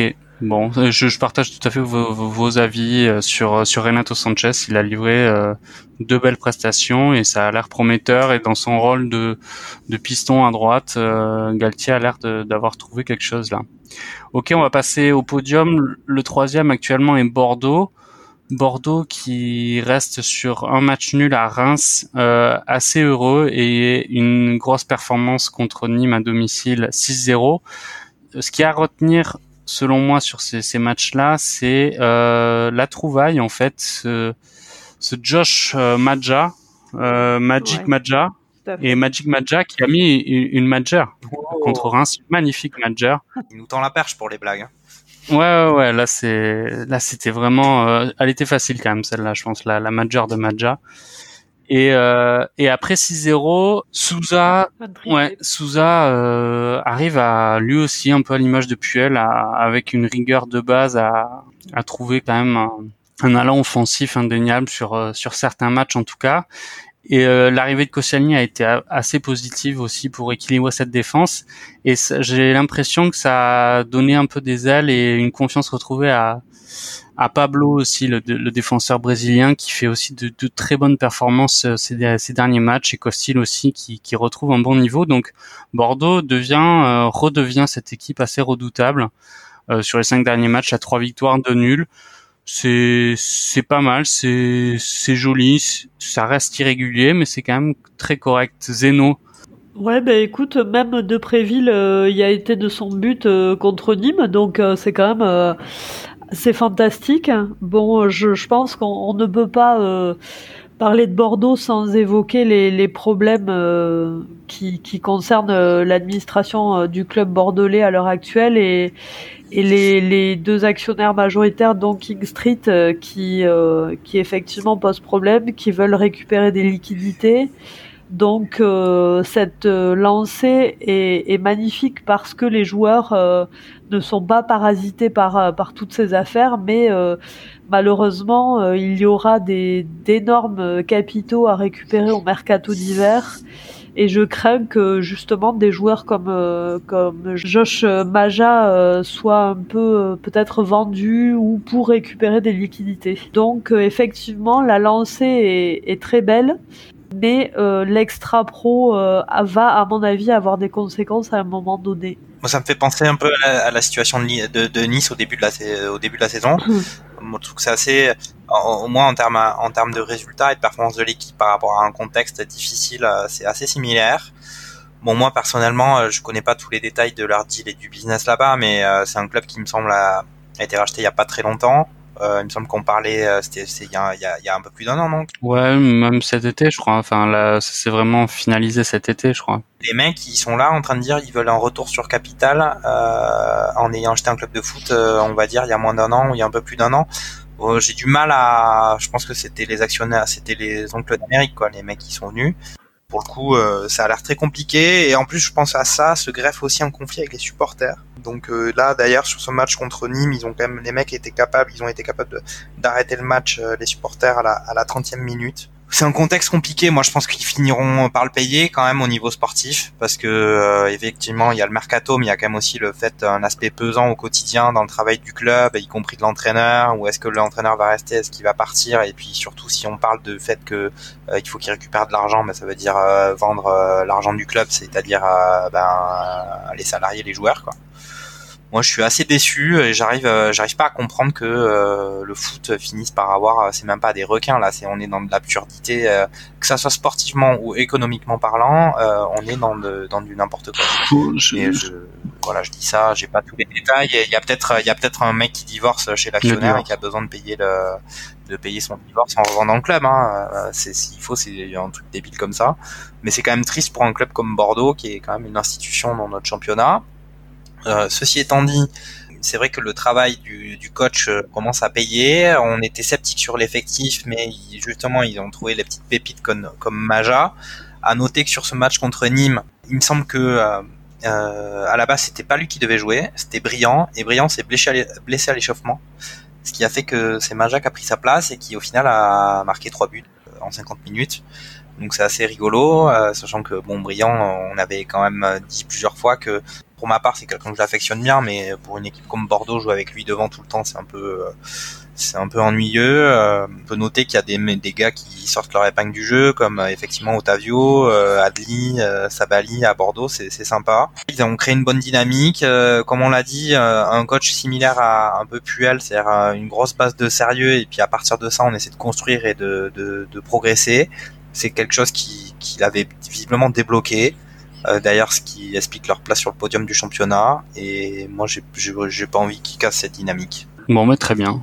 Maintenant, on passe euh, à l'équipe en, en, forme du moment. Euh, L'Olympique de Marseille, qui est deuxième, qui reste sur donc cinq victoires d'affilée en championnat, qui donc a remporté ses évidemment donc ces deux derniers matchs. On a parlé du, du match de, de ce week-end contre Brest à domicile où ils ont l'emporté 2-1. Un très joli match de leur part ils ont, comme tu l'avais dit, euh, comme tu l'as bien dit, Jean-Michel, euh, dominé. Ils ont fait euh, trois trois poteaux, je crois. Ils ont eu beaucoup d'occasions. 34 tirs. 34 tirs dans le match. 34 tirs. Ils ont fait un deuxième match à Angers, une victoire un peu à l'italienne, je dirais, 2-0 sur sur la sur la pelouse de d'Angers avec un but de, de Payet qui, sur penalty et le premier but c'était Sanson, je crois. En tout cas, ce qui est à dire, je pense effectivement, c'est que grosse recrue marseillaise, c'est Bradley Cooper, effectivement, qui, comme tu l'as dit, Jean-Michel, il, est vraiment sur un nuage en ce moment. J'ai l'impression qu'il est un peu touché par la grâce avec euh, tout ce qu'il fait. La bonne mère, hein, la bonne mère. La bonne mère, ouais. Euh, Benedetto, même s'il marque moins, on se rend compte que, ben, au final, euh, ça c'est pas trop impacté. Il a et finalement ça fonctionne quand même très très très bien. Il, il semble euh, avoir capté l'écoute de, de, tous ses joueurs mm. et, et, tout le monde au diapason et tout le monde est séduit par par ce mec là qui, qui est assez simple au final. Voilà, Zeno, qu'est-ce que qu'est-ce que t'en as à dire de, de, cette belle surprise de Marseille? Parce qu'au final, c'est une surprise hein, qu'il soit aujourd'hui deuxième du championnat. Ouais, c'est sûr. Après, je, je, je crois que ça fonctionne parce que justement, Villas-Boas, il est il est géostationnaire, il a rien n'a de prise pour lui, on a l'impression qu'il est égal à lui-même, il fait son truc. Euh, Marseille, pas Marseille, la France, pas la France. Euh, voilà, c'est un entraîneur qui est passionné de tactique, d'entraînement. De... C'est un entraîneur qui a toujours voulu s'accomplir dans ce métier-là. C'est vraiment une vocation et, euh, et ça se vérifie. Et je crois que vraiment, tout le contexte marseillais euh, va lui faire du bien quand c'est positif, mais n'aura pas de prise sur lui quand ce sera négatif. Et ça se ressent parce que euh, du coup, les, joueurs sont emportés par cet élan. C'est-à-dire que il travaille, il est clinique, froid, il, il leur demande d'appliquer des consignes, tout en les confortant dans un certain climat de de confiance et du coup ça paye parce que parce qu'il n'y a pas de, de fioriture, il n'y a pas de, de star, il n'y a pas de management à outrance et du coup je pense que il a trouvé en étant simplement lui-même euh, la solution pour être déterminant. Après euh, ça se voit quand, quand on voit les retours de Morgan Sanson ou de enfin des, des gens qui, qui étaient complètement l'ombre d'eux-mêmes et qui reviennent en forme et ça fait plaisir. Euh, euh, j'ai beaucoup aimé le, le, coup, le coup franc euh, très malin de Payette euh, qui la joue. T'as l'impression qu'il est, il est encore chez les pupilles. il frappe le ballon un peu à la dérobée et Sanson qui, qui prend le, le ballon à la volée et qui reprend Marc. J'ai trouvé ça excellent. Excellent. Jean-Michel? Je vais encore rebondir sur ce que dit ce qu'a dit euh, Ben, c'est que ce qui est incroyable, même avec, tu dis touché par la grâce et tout, euh, je pense que c'est vraiment flagrant sur ce match contre Angers, parce qu'il avait décidé d'un plan tactique assez euh, assez marrant pour Marseille, c'est qu'il avait décidé de laisser le ballon à Angers. Ouais. Et ça, c'est assez marrant quand même, et c'est vraiment une technique, enfin une, une stratégie qu'ils ont suivi pendant tout le match. C'est qu'ils s'étaient rendu compte en, en, en préparant son match que bah, Angers, en fait, ils aimaient pas avoir le ballon et il s'est dit bah tiens bah, ce qu'on va faire c'est de leur laisser pendant tout le match pour qu'ils déjouent et que nous derrière ben on, l'emporte quoi. Et c'est exactement ce qu'ils ont fait. C'est un plan de tactique qui a marché à merveille. Effectivement euh, meilleur recrue de Marseille euh, Villas-Boas euh, c'est clair que sur ce match il ne peut que donner raison à ce à ce commentaire là et puis, euh, ce qui est beau aussi, c'est que, comme on l'a dit, au niveau des joueurs, euh, il n'y a pas vraiment de stars qui se dégagent de l'effectif. Euh, certes, Payet, quand même, qui fait un retour assez tonitruant, et on parle déjà d'un retour potentiel en équipe de France. Tovin, il est toujours, il est toujours blessé, ou il a peut-être repris un peu à minimal l'entraînement. Mais un gars comme Amavi, qui était au fond du saut, il a réussi à le relancer en un peu le cajolant dans les médias. et dès qu'il faisait une bonne petite performance, il allait dans les médias pour dire que c'est bon, c'était le guerrier, qui rebondissait et qui revenait il arrive à faire une, une gestion euh, assez bonne de l'effectif parce que même Strootman, certains matchs, il n'avait pas mis titulaire. Là, il revient, il fait une performance plutôt correcte. Euh, Rongier, qui a été recruté, qui est arrivé un peu sur la fin, il commence à faire des, des prestations que je trouve assez consistantes maintenant et régulières. Ouais, tout à fait. Hum, il marque pas encore, il fait des poteaux, mais franchement, c'est joli. Bon, il y a que Benedetto qui peut décevoir un peu, mais comme l'a dit Bob, visiblement dans le système de jeu qu'il a impulsé, c'est pas forcément nécessaire qu'il soit qu'il soit incisif devant ou, chirurgical, il crée un point d'ancrage. Attends, attends, attends, Jean-Michel, euh, je sais pas si tu as vu le, le match contre contre Brest, mais à un moment Benedetto, il m'a fait penser à Pelé quand même parce qu'il a fait sur une balle en profondeur une espèce de feinte de corps sur le gardien qui s'est transformé en grand pont, il a failli marquer un but au final qui est assez extraordinaire. C'est vrai. Ouais, mais peut-être que dans 30 ans, euh, est-ce qu'on se repassera les ralentis de, de Benedetto De Benedetto contre Brest, pas sûr. Et euh, il a réussi à relancer euh, à ma vie aussi quand même. C'est qu'il était au fond du saut, il a relancé et puis après en, défense euh, avec Camara et Kaletakar, il a peut-être aussi trouvé une, la bonne formule. Sakai qui est toujours un peu fidèle à lui-même, le vraiment le bon soldat qui applique les bonnes consignes euh, sans être flamboyant, mais qui vraiment fait toujours son, sa part de travail. Franchement, c'est solide. Euh, c'est vraiment étonnant ce qu'il a réussi à faire, alors qu'on donnait pas cher de Marseille euh, au début de la saison. Euh, voilà, qu'est-ce qu'imaginons que Tovin, Tovin revienne et qu'il fasse des bonnes performances. Franchement, ils peuvent se maintenir à ce niveau. Être énorme. Effectivement. Après, je juste euh, euh, une dernière chose, euh, Benedetto, il marque peut-être moins, mais alors son jeu sans ballon est assez est assez exceptionnel, je trouve. Ouais, ouais, je suis assez d'accord avec toi. Je, trouve que c'est un un très bon neuf pour la Ligue. Ok, dernière équipe et pas des moindres, Paris, leader de son championnat, donc à une équipe en haut de, du classement. 36 points, 15 matchs, il leur reste un match à jouer contre euh, Nîmes, je crois. Mm. Voilà, eux, ils ont vécu une semaine assez euh, mouvementée, je dirais. Ils ont fait euh, un match à Berna au Bernabeu, 2-2, où ils ont fait, malgré tout ce qu'on peut en dire, preuve de caractère, parce qu'ils ont réussi à remonter deux buts, malgré le fait qu'ils aient été dominés assez outrageusement par le Real de Madrid, qui a fait un excellent match ce, ce mercredi-là. Et après, ils l'ont emporté euh, hier soir euh, contre Nantes 2-0 avec un match très moyen où, où Mbappé et, euh, et, Neymar ont marqué pour, pour s'amuser entre copains.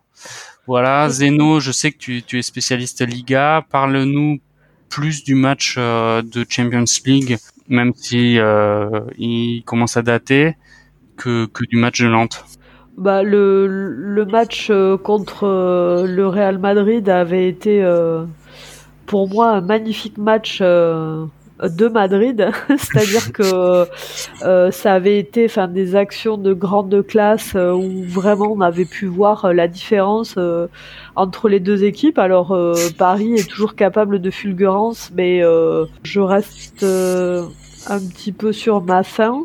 Euh, il y a toujours un problème de constance. Madrid a joué à un de ses meilleurs matchs pour l'instant, je pense. Donc, euh, quand on connaît le, rythme du Real, je pense qu'ils doivent être à, à ce moment-là de la saison à, peu près à 55% de leurs possibilités. Euh, ça promet pour la suite. Je pense que j'annonce un, un, pari éliminé en huitième de finale, comme d'habitude, parce que pour moi, c'est pas une équipe qui peut aller plus loin. elle n'en a pas le niveau. Ah ouais. Ok, Jean-Michel. Ça, taille. Euh, sur la Ligue des Champions. On peut très bien imaginer euh, euh, le PSG franchir des tours de Ligue des Champions et puis le Real l'emporter. C'est pas incompatible, hein, la performance d'un club par rapport à l'autre. Après, sur la Ligue des Champions, ce qu'on a pu voir, effectivement, c'est qu'il y a eu un, il y a eu une réaction d'orgueil du PSG qui a réussi à obtenir le le, le 2-2 en étant mené 2-0 et sans qu'il y ait vraiment trop de discussion sur une grosse partie du match. Ce qui, ce qui pose un problème, et ça fait qu'en fait depuis le début de la saison qu'on le dit, c'est que le PSG, on n'a pas l'impression qu'il y ait un fond de jeu qui soit particulièrement euh, qui existe en fait. Moi, ce que je trouve aussi, c'est que la présence de Neymar sur le terrain, au final, peut-être que ce gars-là, il est exceptionnel, mais le PSG, avec ou sans sur le terrain, ben les performances euh, pour l'instant eh ben euh, elles sont équivalentes et voir euh, on a peut-être euh, on, a l'impression que les joueurs sont plus libérés quand Neymar n'est pas là. Donc ça c'est un, un, réglage, une, mise au mm. point que que Tourelle n'a pas encore bien réussi à, à définir. On a évoqué depuis plusieurs matchs le fait que Mbappé, il avait l'air de devenir un peu suffisant et que est-ce que c'était pas, bon, on va tout mettre sur le dos de Neymar, mais est-ce que c'était pas aussi cette influence là de Neymar ou peut-être qu'il se sent en concurrence ou il se dit qu'il devrait se sentir en concurrence il devient, je trouve, à, certains égards assez puant. Il, à chaque fois qu'il sort du terrain maintenant, il a l'air de péter un plomb dans sa tête euh, parce que c'est inadmissible qu'il sorte. Ou euh, quand il joue pas, euh, c'est pas normal. Ils avaient quand même fait un très bon enchaînement de résultats. Est-ce que cette cette accumulation de performances un peu poussives, avec le fait de remporter ses matchs en championnat tout en jouant de façon pas très pas très belle à voir, est-ce que ça va pas finir par leur porter préjudice? Bon, on verra. Hein, euh, S'il faut, le tirage de Ligue des Champions, il sera plutôt euh, sympa et euh, ça sera pas très compliqué. C'est vrai que s'il tombe contre une grosse équipe et que le doute persiste sur la capacité de Tourelle à, à créer quelque chose de façon collective et de dépasser un peu les, les fulgurances des individualités, ah ben peut-être que peut-être que ça sera dur. Ouais, je, enfin, je, je fais une précision. Euh par rapport à, au parcours de Madrid et celui du PSG, il est bien évident, euh, Jean-Michel, que je parlais de deux trajectoires complètement séparées. Euh, la planète étant déjà séparée entre les deux équipes. je, je, pense vraiment je te rejoins dans l'idée que les meilleures, euh, les meilleures performances collectives de Paris l'ont été euh, quand on a pu voir des Icardi, quand on a pu voir euh, des, des, performances d'équipes qui avaient des choses à prouver et pas des stars en devenir ou des stars qui pensent être plus hautes qu'elles le sont. Et je sais, moi, je, je reste et je suis euh, agacé en permanence par cette équipe parce que il y a que quand les stars sont blessés euh, qu'on se rend compte que, enfin les stars, hein, je parle de évidemment de, de Mbappé et de Neymar, euh, quand ils ont été absents, on a pu voir de, de belles choses, on a mm. pu voir du lien entre entre les joueurs et et voilà, j'aimerais retrouver ça, mais je, je pense pas que ce soit possible avec euh, avec Jean Neymar et, et Claude Mbappé. Alors moi j'irais plutôt à, un peu à, à l'encontre de, de, ce que vous dites. Je, je, suis, enfin, au final, je suis assez d'accord sur le niveau de, de jeu du PSG. Euh, force est de constater qu'ils sont premiers, qui vont finir premiers de leur groupe. Mhm. Euh, ce match nul, au final, même s'ils ont été euh, dominés, on l'a, on l'a dit on, et redit, je pense que ça peut être quelque chose d'assez positif. En plus, on a on a vu cette vidéo un peu lunaire de, de Neymar euh, parlant avec Marcelo dans, dans le tunnel euh, en faisant son, son Calimero et, et, Marcelo avec son bon pote de sélection qui lui dit euh, c'est con quand même euh, t'es largement meilleur que je comprends pas pourquoi tu joues pas bon enfin il suffit d'être de pas être aveugle pour se rendre compte que Neymar actuellement traverse pas la, la meilleure euh, n'a pas le meilleur niveau de sa carrière de loin de là, et il est très très suffisant et largement trop suffisant dans ses prestations. J'ai envie de, de penser que il peut, il peut s'améliorer Neymar sur au fil de la saison et, et Tourelle aussi. Moi, je pense qu'ils vont passer les huitièmes de finale et qu'ils peuvent faire un, bon parcours. Gay, même s'il a du mal à, à, revenir après sa blessure, est une bonne pioche. Et euh, moi, je crois que c'est dans la difficulté qu'on qu'on va voir euh, si le PSG est capable et je pense qu'ils sont capables. Je pense que c'est quand même important aussi de, de parler de la titularisation de Kurzawa hein, parce que ça c'est quand même le l'événement de, de, ce match.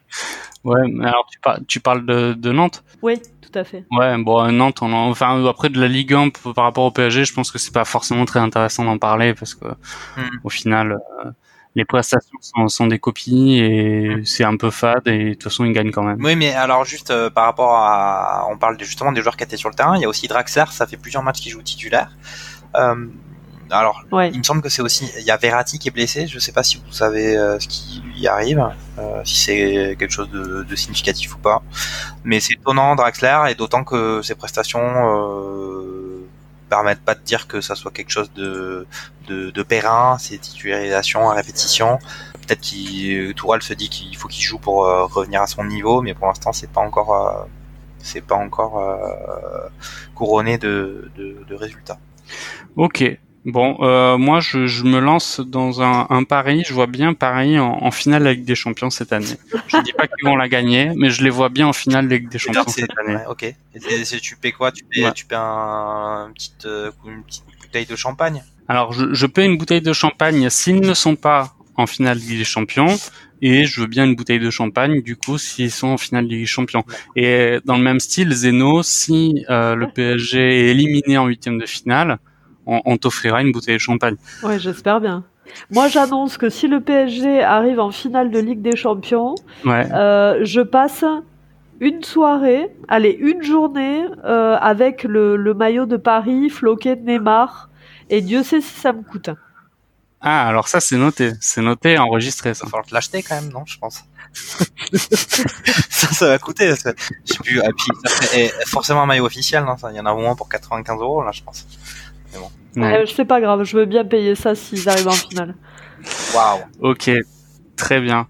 Bon, euh, je voulais faire une, une, parenthèse sur le Ballon d'Or, mais là, ça fait déjà plus d'une heure et demie qu'on est qu'on est ensemble. Euh, la Pulga a eu son sixième Ballon d'Or. Euh, c'est le premier joueur de l'histoire à, le, faire. Euh, Cristiano était pas là au théâtre du Châtelet. Voilà, et Sadio Mané est hors du podium. Est-ce que c'est encore représentatif de quelque chose ou pas? Évidemment. Je sais pas. Je vous laisse y réfléchir. Moi, je pense que Messi est quand même de très loin le, meilleur joueur du monde. Ah, vous avez vu son dernier match avec des champions? Ah, ah il était incroyable. Il y avait un mec avec beaucoup de cheveux blonds sur le terrain, mais qui quand même était nettement inférieur. Ah, je sais pas si tu as vu le, le but de, de Suarez. Euh, enfin, on va pas rouvrir le débat Griezmann, mais c'est Griezmann qui passe devant la surface à regarder jouer. Et il y a Suarez qui marque. Bon, après, c'est, mais c'est assez lunaire. Le jeu hein. sans ballon, le jeu sans ballon est extrêmement important. Il a créé des brèches. Messi, il n'avait plus qu'à avancer, même à continuer de marcher d'ailleurs. Tout à fait. Tout à fait. Clairement, Messi était exceptionnel sur ce match, euh, c'était vraiment incroyable. Et euh, t'as vu euh, Zeno l'interview de Suarez là après le match justement contre Dortmund où il parlait de la relation dans le jeu avec Griezmann où il a expliqué que à partir du moment où ils, avaient, ils menaient de zéro, ils avaient commencé à chercher chercher Griezmann sur le terrain. Je pense que là il faut arrêter l'émission. Mais en tout cas, effectivement, le, le roi Léo mérite amplement son sixième ballon d'or. Yes, yes je, suis assez d'accord avec on A, on a de la chance de, de, le voir jouer, on a de la chance qu'il fasse partie de notre euh, époque. Yes, tout à fait. Bon, ben, je pense qu'on a tout dit, on a été assez long sur euh, peut-être euh, trop d'équipes, mais au final, on a fait une revue d'effectifs complet de cette Ligue 1 et un peu de la Champions League. Ben, écoutez, c'était très sympa de de partager l'émission avec vous et j'espère que vous allez passer euh, un bon week-end et une bonne semaine de, foot. Ok. Salut à tous. Ouais, salut à tous. Salut Bob. Salut Ben. Ciao.